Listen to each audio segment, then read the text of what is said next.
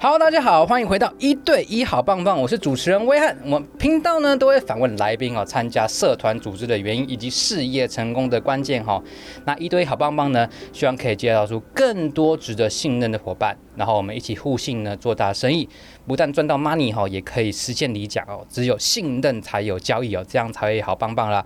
那主持人威汉呢自己有参加商会，所以就认识了各行各业的老板以及前辈这样子。然后有一个产业哦，其实蛮特别的，叫做广告投放业。哎，什么叫广告投放业？就是大家有没有自己在滑 IG 啊、滑脸书啊、玩 TikTok 啊、滑抖音啊？最近可能小红书了，因为有时候滑的哎，就看到一些恼人的广告啊，不是啊，看到一些哎，怎么有广告 sponsor 哦？那你有没有想象一下，这些广告到底是怎么样出现的？其实有时候呢，并不是商家自己去投广告，可能他会找一个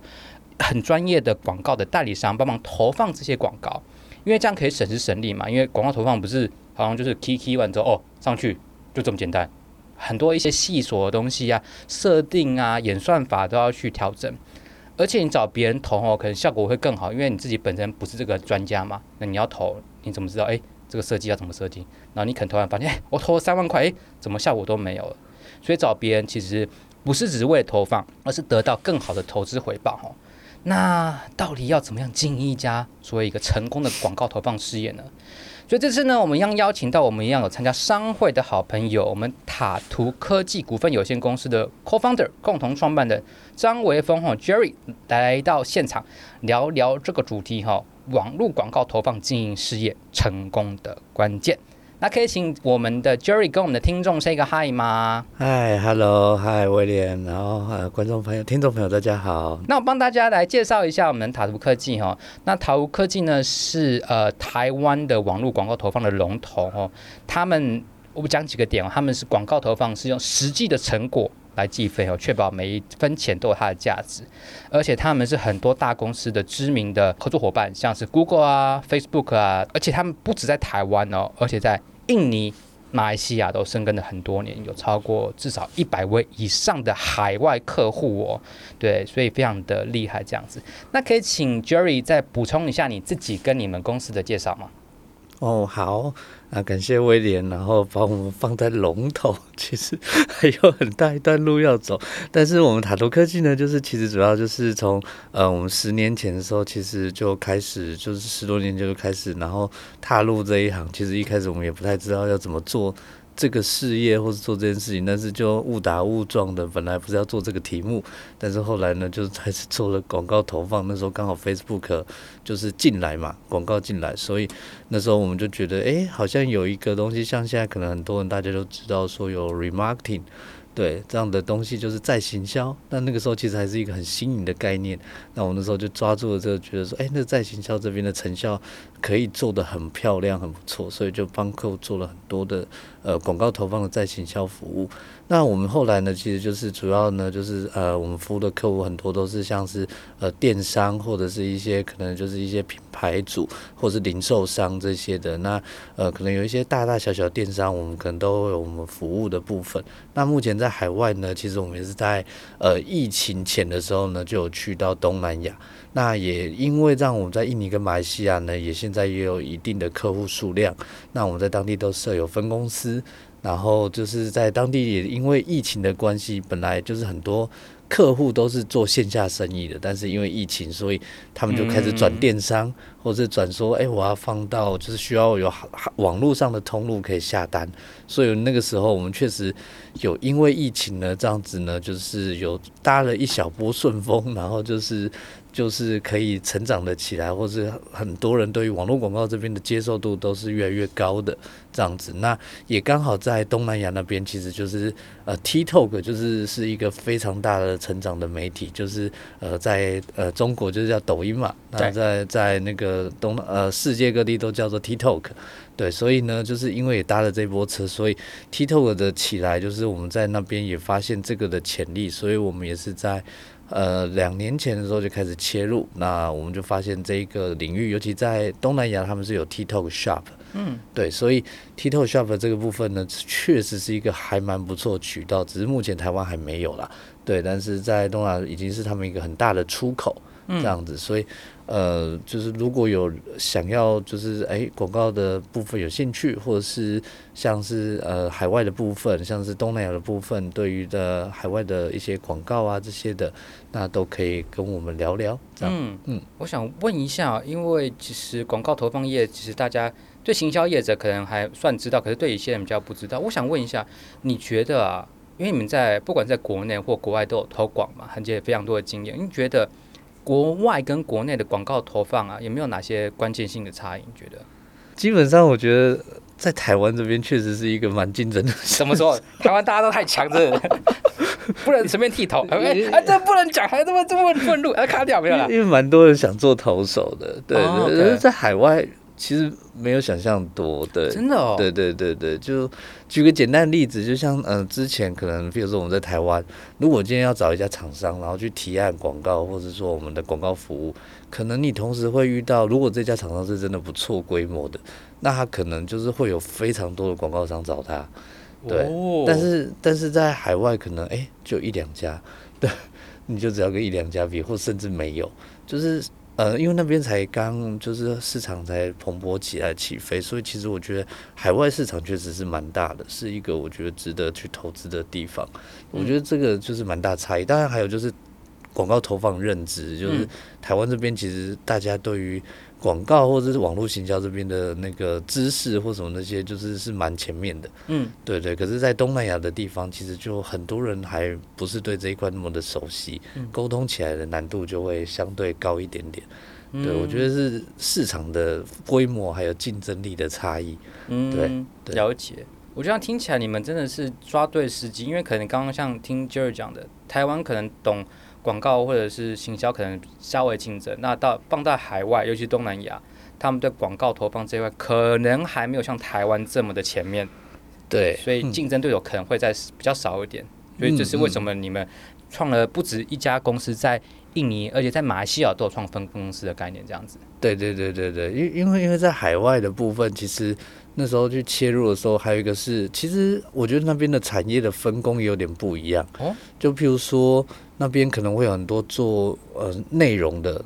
的 agency，就是内容的那种代理商。哪方面的内容啊？就是譬如说呃现在很红嘛，TikTok 短影音的制作，嗯、或者是社群媒体的制作。那但是现在可能台湾就会很多都叫做整合行销公司，就是一条龙全全包。对对对，但是那边其实蛮多是，譬如说我就专门做呃内容的，专门做 KOL 的。那广告的也会是另外一个，就是可能会有专门的人。这样子，那那会比较容易就做一个上下游的合作，这样子，嗯、对，了解，嗯，所以这样听下来，不止，假如说你们，只要听众，假如说有把想把你的市场推到海外的话，那 Jerry 这边的公司一定可以帮你们服务这样子。那我再想问一下，因为其实你们帮很多的媒体做一些代操，比方说，呃，比方说社群媒体，像是 Facebook 啊、Instagram 啊，嗯。嗯还有 TikTok 啊，还有小红书，哎、欸，都有。哎、欸，小红书这一块还蛮特别的，你可以多说一下小红书，你们是怎么样跟他们合作跟服务的部分？就就是小红书是呃，其实是我们同事，然后就是就是对于这个真的都很有兴趣，然后这一块确实我们也一直有。客户在询问，那再加上另外一个是我们在马来西亚，因为其实小红书就是很多华人的市场嘛，所以小红书那边在马来西亚也有一定的需求，所以之前我们海外市场也会问我们这个渠道。对，那刚好最近就是呃小红书它其实就是有一个对外的一个就是 agency 的一个就是招商的审核。那我们就有去参加，所以呢，就是确实就是刚好因为这样，所以就是有对接到。那那有就目前的话，就是成为他的代理商，嗯，这样子，那我们就把他带进来台湾，然后看看这个地方能不能帮助大家在一些新的渠道上面有一些不同的呃成果。因为小红书那边其实我自己这样看观察，就是也许它譬如没有那么的普及，或者是像 Facebook、Instagram 这些那么普及，但是。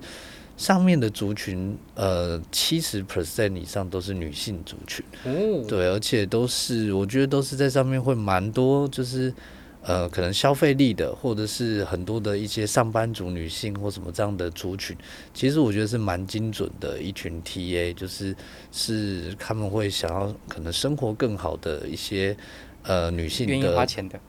对，有可能，但是对品牌来说应该是蛮有价值的一群客户。嗯，所以我们现在在观察到，就是如果小红书的哪一些品牌适合，就是如果你今天是卖，可能你是服饰、流行产业、旅游业，或者是餐饮业，或者是像呃可能美妆、呃保保健品、保养品或什么这些的。那可能都会蛮适合的，嗯，对，就是女性族群的相关的一些产业链，那都都会蛮适合这样的一个渠道。嗯，了解。我真的觉得听下来还蛮有趣的，因为可能大家都听到 TikTok 啊、Facebook 啊、Instagram 比较常常听到，那小红书的广告投放，哎，我就觉得哎蛮新奇的。那你觉得现在以呃我们台湾的呃的厂商啊进军小红书啊，在做做广告，你觉得有目前现段有哪些优势？呃，目前的话呢，就是它其实应该说，就是所有的媒体都一样，就是我一开始就会有一个所谓的流量红利，流量红利，对，就像 TikTok 嘛，对不对？就是呃，威廉你自己也知道，你的影片其实你做短影音的时候，哎，那个流量不是你在 YouTube 投的时候可以比的观看数嘛？对，你在 YouTube 现在进去。很难做，好拥挤啊！对，很拥挤。但是早期 YouTube 也是趁着一波这波流量起来嘛。嗯，那 Facebook 也是，就是比如说早期的一些很知名的电商，然后他们也都是，比如说。呃，都是因为这样子，早期那一波的 Facebook 的那个流量红利，然后就起来了非常多知名的电商。嗯、因为那时候就是，那在更早之前的时候就是雅虎嘛，那时候就是有一个玩笑话也，就是说啊，我就是把雅虎的首页买下来，然后定时买下来，然后我这个电商就会成长。嗯、对，因为流量都从雅虎那个地方进来。那时候，对那个时候，然后所以现在就是越来越碎片，但是所有的媒体就是大家都在争的就是那个流量的红利。对，那那确实会有一些影响，像呃，我我们我们之前有一个共同的朋友嘛，嗯、他那个就是就是那个商会的朋友嘛，是，然后然后他现在在做拍贴机嘛，嗯，对对对，他就说，哎，这个对他之前跟他聊的时候就觉得，哎，这个这个小红书的流量可以用，因为他之前用觉得流量红利是有的，真的真的有帮他导到现场的客人蛮多的，嗯，对，所以我觉得这个地方是有一定的值得大家去尝试，就像现在大家已经越来越多人，呃，记得我们一两。年前的时候，其实还没有人在说短影音嘛，嗯，但但现在说大家都在说短影音，要做短影音，然后然后很多越来越多人都在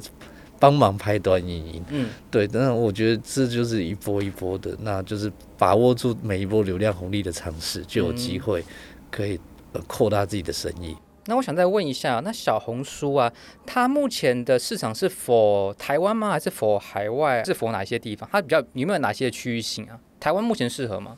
呃，目前其实小红书锁定的，其实它比较特别，就是它就锁定就是所有有华人的市场，所有华人的市场，对对对，就是华人的媒体的市场，就是比如说你今天说中文的或什么之类的，那这样的族群，所以现在的市场来说，就是除了中国以外，当然台湾、香港或者是。马来西亚、新加坡就会是一个比较主要，还有在美国的一些华人的这样的市场。那台湾来说，就是呃意外的，譬如说呃，可能做一些身边的一些调查或什么之类，发现其实用小红书的女性蛮多的，尤其可能是我们这个同温层。嗯，对，就是比如说我们自己公司好了，就是我们公司可能就是一群人做内部调查，嗯，发现哎、欸，用 TikTok 的好像还没有用小红书的多。哦，对，就是很意外，对，但是。TikTok 来说，就是我觉得它这是一个族群比较广泛的一个流量媒体了。哦，了解。所以这样听下来，假如说我们是电商的产业，或者是想要投广告的产业，嗯，小红书其实是一个蛮好的市场，因为刚刚像 Jerry 讲，只是他有讲华语，所以就包含了像美国的华人、马来西亚、印尼的华人、嗯、台湾等等之类，都是吧。对，主要小红书现在的嗯，在譬如说在中国的话，做法就会是比较像是大家就是说种草，对，种草是什么意思啊？种草就是在你的有点像是，反正就是在你的小红书上面有很多的内容，嗯，那内容会带入你的品牌，或是你的一个可能这品牌的生活方式，这品牌的一些就是有点像是你在就是把你的品牌然后。植入人心的概念，嗯，对，那就是他们就会说种草，有点像是前期的那个，就是品牌的一些品牌的经营和植入，对，就是用这样的一个内容的方式去植入你的品牌，而不是像广告一样，就是去强烈的、强烈的，就是把这个硬打促销讯息，硬打促销转换，你赶快买，现在买。对对对对对对，它就比较偏前期的品牌的公关的的概念，这样。对，会比较像是内容经营的对内容部分的经营，因为很多人会在上面搜寻一些，譬如说，好，今天的衣服怎么穿搭，嗯、或者是哎、欸，就是哎、欸，怎么样的旅游是好玩的，然后有什么样的东西，或是分享一些内容，就是穿。呃，可能美妆的心得，或是保养的心得这些东西，那可能就会再带入你的品牌的东西里面，这样的方式去，就是所谓的种草。嗯，了解。因为当我们做行销，也不是说啊，你赶快给我转换，反正看到之后就要下单。假如说我都不知道你，你一直看到我面前，我都不知道你品牌是什么，你在我面前出现一百次。我就会买啊，不会啊，因为我不信任你啊。对对对，所以要种草、种植人心，说啊，我这个是一个品牌，我这个概念，我们经营内容这样子。对，其实都是这样子，因为因为像那个呃，其实现在品牌方经营起来确实比以前累，因为以前可能就只要 Facebook 或者 IG 就可以，但现在就是 Facebook、IG、YouTube、TikTok、IG 还要分 Reels，然后再加上什么小红书，你搞不好还要什么 Dcard 什么之类，就是。就是全渠道铺嘛，嗯，对，那你就会有超多，甚至搞不好有些连 Twitter 都做，对。那那我想问一下，你们现在的广告代操啊，有有帮忙代操哪一些的品牌？刚刚上去上述都有吗？呃，就有，我们有做蛮多，就是像是美妆品的话，嗯、也有也有服饰类的，服饰电商，嗯、也有一些像是那种呃实体有那个蛮大的 mall 的那种的综合电商，对，然后或者是书呃书城，比如说电子书的、嗯、很多电子书的都的这样的商城都是我们的客户，嗯，然后也有一些生活品类的，什么保温杯啊，或者是什么那种。呃，那种类型的，或者是也有像是，呃，除了电商以外，其实我们做蛮多，可能电商以外就是做比较成效型的，比如说它是需要名单的广告去导入名单，嗯、像呃房产、房地产，对，我们就跟房地产的这样的代销公司合作，哦、然后或者是或者是它是呃一些像是现在疫情后也有那个蛮大一块，就是像课程类。对，就是比如说你导实体课程还是线上课程，那它都会需要名单嘛，或者是像呃医美，或者是像可能医美 SPA，或者是像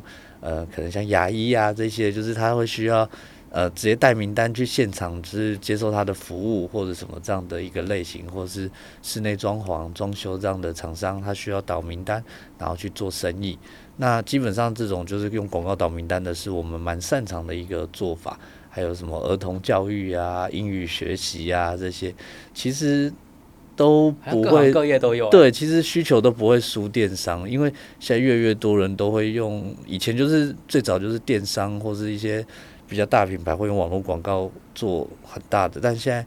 就是各式各样产业其实都切入这个市场，就是想用广告来获取新客。嗯，了解。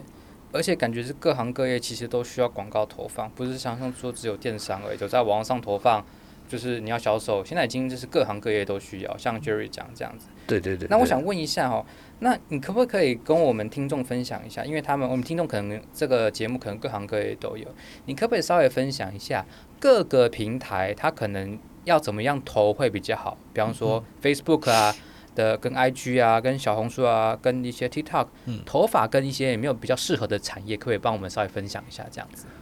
呃，OK，就是如果你今天是产业，然后你学的要觉得他投哪个平台使用广告，使用广告，那广告的话，那个平台那有没有哪些特别的地方注意？嗯、比方说 IG 可能要特别注意什么？脸脸书投的时候又要注意什么？呃，这这可以先从最前面的地方可能开始讲，就是，哎、嗯，欸，这个我的生意到底适不适合？哦，那其实这就会看，譬如说，如果你今天的生意，譬如说你的族群是在哪个地方，比如说假设呃你很多是在可能呃 IG 上面或什么之类，那你的使用者都是这样的一个女性族群，或者一些这样的一个年轻人，那可能就会会有适合的渠道。那如果你今天是要投，譬如说好比较。呃，年纪可能来说现在比较大，现在就 Facebook 啊，中年人。现在 Facebook 已经是中年人，我很常用脸书啊，我是中年人，我惨了。对对，但还有看你的生意模式嘛，就是譬如说你今天是你的你要接触的新客，或是广泛的都是很广泛的行业，那可能就是会很适合这样的 social media。但是如果你今天是譬如说你是做 B to B 的。或者是你今天是要很精准的，也许就是比如说 Google 的关键字，或者是像 LinkedIn 的广告，这些可能会是更适合你的。那每一个都会不同嘛。那像 D 卡好了，D 卡也许就是你真的是很准，就是要大学生的族群，那就会也许是一个很不错的渠道。那那小红书上面，如果你想要找的是一些就是很精准的上班族女性或什么这样的族群，尤其小红书是一个你会想要去经营的。对，那那但每个流量就会有自己的一个红利或什么的，但是我觉得广告这地方其实主要就是一个，它就比较像一个放大器，嗯，可是重点还是你的生意到底是不是一个，就是我今天只要放大了，就会有更多的客户，对，那如果你没有办法呃证明，就是说，诶，客户一定会买单，那你可能投广告上面你的效益也不会很好。可如果你的发现你的来客数或者你的客户的忠诚度这些都很高，你也找到一个市场的切点，那这时候你去投广告放大就会是一个很好的时机。嗯，了解。所以听下来。广告是一个放大器，所以要拉回来，不是说哦，投广告好像哦就会有单，你还是要看你的产品好好不好啊，你适合哪个族族群，然后去投哪一些的平台，比方说你是做女生的，说不定就可能投小红书，你的你的受众可能是大学生，说不定只投 TikTok，去这样去区分。那可不可以请 Jerry 帮我们分享一下，你有没有哪一些呃，你可以分享案例，你觉得他们使用你们的广告投放之后成效变很好的案例，可以分享给我们听众知道这样子。嗯，呃，就是我们其实有那个像像是我们如果在做名单或什么，像我们有客户他可能是做呃可能诊所的或装修的，那那可能在做这样的名单的时候，他可能生意是之前的在做广告前，其实他就已经知道说，哎，其实要尝试要不要尝试广告。那但后来在做了以后发现，哎，这样子的客户来的数量是很稳定的，很稳定。他只他只要有名持续的名单进来，然后就持续的去呃，就是就是接洽这样的客户，那他的生意就会很稳定，而且就是会大幅的成长。嗯、那以电商的案例来说，就是我们有协助。呃，客户来说，就是譬如说，我们现在看的比较多会是他的业绩成长，业绩成长，对，就不会是像以前说大家都会关注在可能就是广告的 ROAS，嗯，就是譬如说广告 ROAS 就是广告投报率了，嗯，就是我今天投了多少广告，然后换了多少的业绩回来。但是我们现在比较关注的是，呃，我们的广告到底对整站你的譬如说网站的那个业绩的成长或电商的业绩成长到底有没有实际的帮助？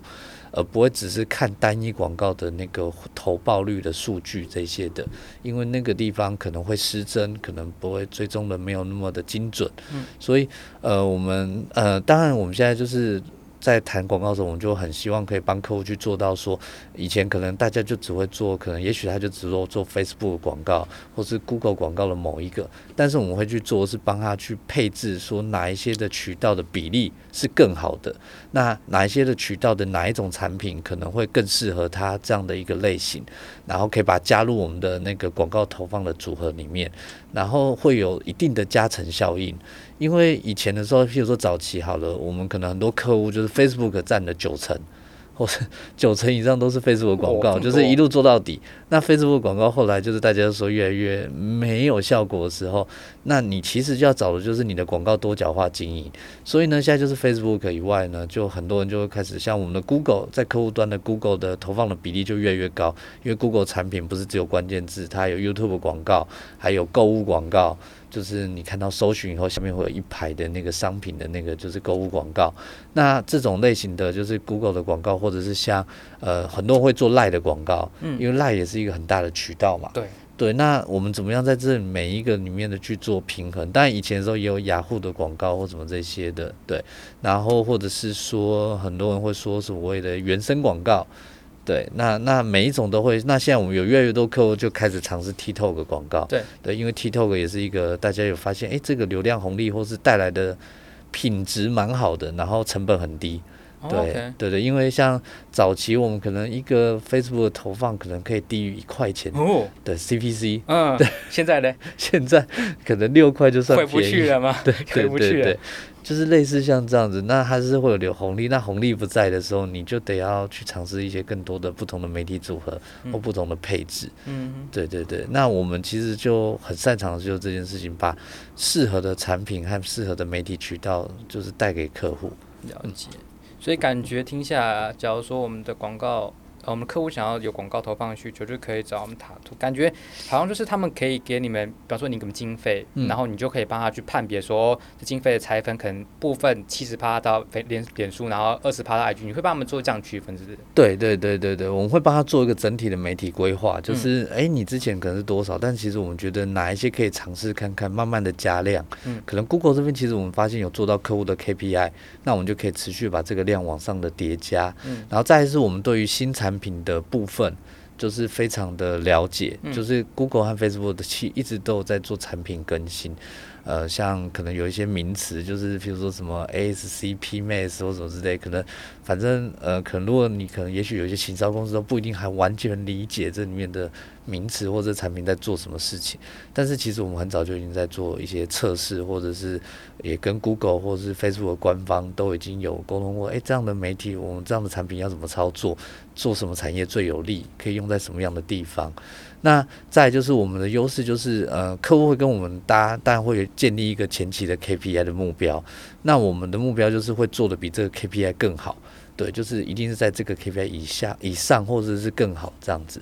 对，比如说，呃，我们有客户，那这一个保健品的，那他可能是他要跟我们说，诶，他之前做的 rose 可能就全站的一个 rose 的广告投报率是多少？就比如说可能是十之类的，但我们可能做了以后接手以后可以帮他做到可能更好，比如说十二到十五之类的。对，就是，但那个是产业的问题，就是每个产业其实不一样，有些产业其实 ROS 是不可能这么高的，那那每个产业都会有自己的，甚至同产业其实大家的衡量标准也都不一样，那我们就是比较用数据的方法在跟客户沟通，这样。了解，而且这样刚刚听下来。我们主要塔图很专业，专业的点不是随便说说。你，因为他们是 Google 的 Premium 的 Partner 嘛，所以他们其实也跟 Google 有非常多的接触，知道他们第一手的可能的演算法或者是技术上的一些更新这样子。所以感觉就是找塔图，你就是整包，你也不用想太多啊，就是广告投放找给他们，他就帮你整包都同整，你也不用。难道老板最近好忙哎、然后你还连说研究说脸书要怎么投啊？现在有 IG 啊，小红书是什么？TikTok 是什么？你可能光搞这个就啊，算了，还是术业有专攻，然后真的找适合。找专业的人帮你代操就好了。那我再想问一下哦，那假如说那个针对这个主题啊，你觉得广告事业成功的一些关键啊，嗯，你们塔图这么成功，你觉得有没有哪一些事情想跟我们听众分享？但我还没有问到的部分。呃，对我们来说，其实就是第一个，我们其实就是呃，我们的成功关键来说的话，我们第一个就是我们自己是觉得我们是蛮数据导向的，就是。我们在跟客户沟通的时候，或什么都是，譬如说以数据 base，或者我们要怎么样跟客户用数据的方式去定目标，然后怎么样就是正确的去解读这些广告数据这些数字。那再就是我们其实除了广告投放以外，其实我们也有自己的一个，就是我们自己的技术团队。对，那之前技术团队其实威廉也有有帮我们采访过。那我们其实有自己的数据 team，那我们会利用这些数据，然后去帮助客户找到更好的 insight，或是利用这些数据去做一些价值服务这样子的方式。那再就是我觉得就是 to B 这边的话，就是呃 B to B 的生意，其实我呃就是客户服务和诚信这件事情其实是蛮重要的。嗯、那一直以来，我觉得我我们比较。呃，觉得比较好的是，我们在这个地方其实都是一直有还不错的风评，或是还不错的名声。就是我们至少不会是，如果我们真的觉得，诶，这个客户的目标我们达不到，我们也会老实的跟客户说，或者是跟客户去沟通。那那或者是我们觉得可以做的哪些更好的，我们就尽量的去服务。但是就是我们觉得这个，或是我们其实也是会有一些可能。也许有一些可误会或是一些错误的地方，我们可能之前有一些操作上的一些失误，我们其实也都会坦诚跟客户去解释，或者怎么去跟客户去沟通，然后这部分我们要怎么做，然后怎么后续的补偿，或是怎么补救他。那我觉得这些的客户的应对或是服务上，其实。我觉得是更重要的，对对对，就是就有点像是我都会跟我们的同事就说，就是你想象你去餐厅，你去看那个 Google 的评论，有多少人是在评论他，比如说你的一颗星是在评论他菜很难吃之类，大部分都是啊服务很烂，服务生怎么那个什么态度这么差，然后什么之类的，然后都忘了就是你去餐厅不是为了好吃嘛，对，但是就很多人是在意的是服务的感受，所以我觉得以以这个行业来说，我觉得。客户服务或什么这件事情，其实也是一个蛮关键的部分。嗯，了解。那总结下来就是塔图对数据的了解，而在广告投放业各个平台他们都可以负责，而且他们有 RD team，因为当然我们今天没有讲那个工程的部分，它很多的数据怎么样投，还是需要一些工程师的 know how 去做。然后一些 to B 端，B 端的话其实也蛮适合找我们塔图做广告投放的部分这样子。那我再想问一下，那假如说我们听众啊，或者是我们的观众，对广告投放有一些需求，想找我们塔图交流的话，可以在哪边找到你们呢？哦，可以就是直接官网直接搜，就 Google 直接搜进塔图科技，或是我们的粉钻，然后直接留言，或是我们的信箱，我们就会有专人会马上帮您服务这样子。对对对对。或者是诶、欸，可以到时候可以再连接放在那个 连接放在本期下方，啊，肯定会肯定会，对对对对对，就可以欢迎都跟我们联络这样子。好，那我就把这资讯放在本集下面。那大家假如说有广告投放的需求，不管在台湾还是在海外，都可以找我们塔图科技做联络哈。那我们今天这集就到这边喽，也感谢 Jerry 来到现场。好，谢谢谢谢。那我们先到这边喽，大家拜拜，拜拜，感谢。